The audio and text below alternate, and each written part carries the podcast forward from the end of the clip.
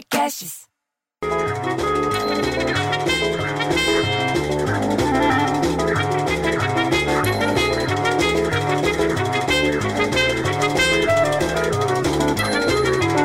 Porra, bicho, você viu o panelaço ontem? O povo tá protestando. O pior é que a dona Neide Manicure ficou batendo panela, só que ela bateu panela na minha janela. Eu tô com dor de cabeça até agora. E lá no edifício Vêneto, o André Zelador, que é fofoqueiro, foi falar pra Maria da Graça que em Niterói, onde mora a mãe dela, estavam vendendo álcool misturado com gel de cabelo, bicho. Você acredita nisso? 40 reais e o povo caindo. Porra, bicho, olha o oportunismo. Dá vontade de bater panela na cabeça desse safado até desmanchar o cabelo com gel. Aliás, no Rio de Janeiro, as ruas estão tudo vazias já.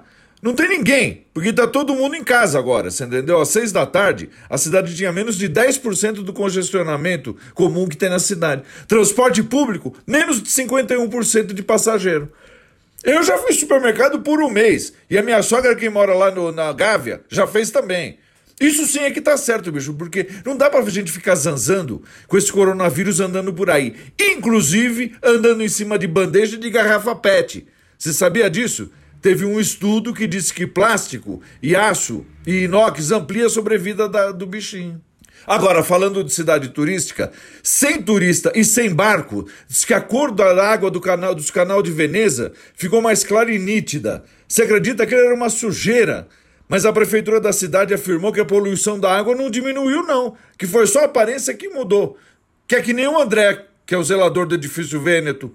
Tirou a barba e cortou o cabelo, mas continua fofoqueiro. Porra, bicho, eu fico tão puto que eu prefiro ter um filho viado que o filho André. Aliás, o André fofoqueiro foi falar também pro seu Lincoln que o vizinho dele tava tossindo o tempo inteiro, que tava tossindo muito.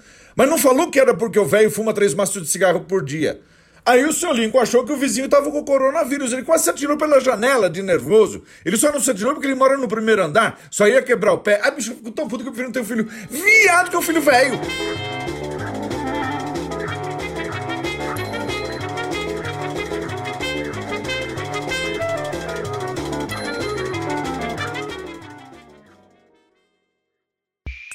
Esse podcast foi editado por Rafael Sales e Júlia Fávero.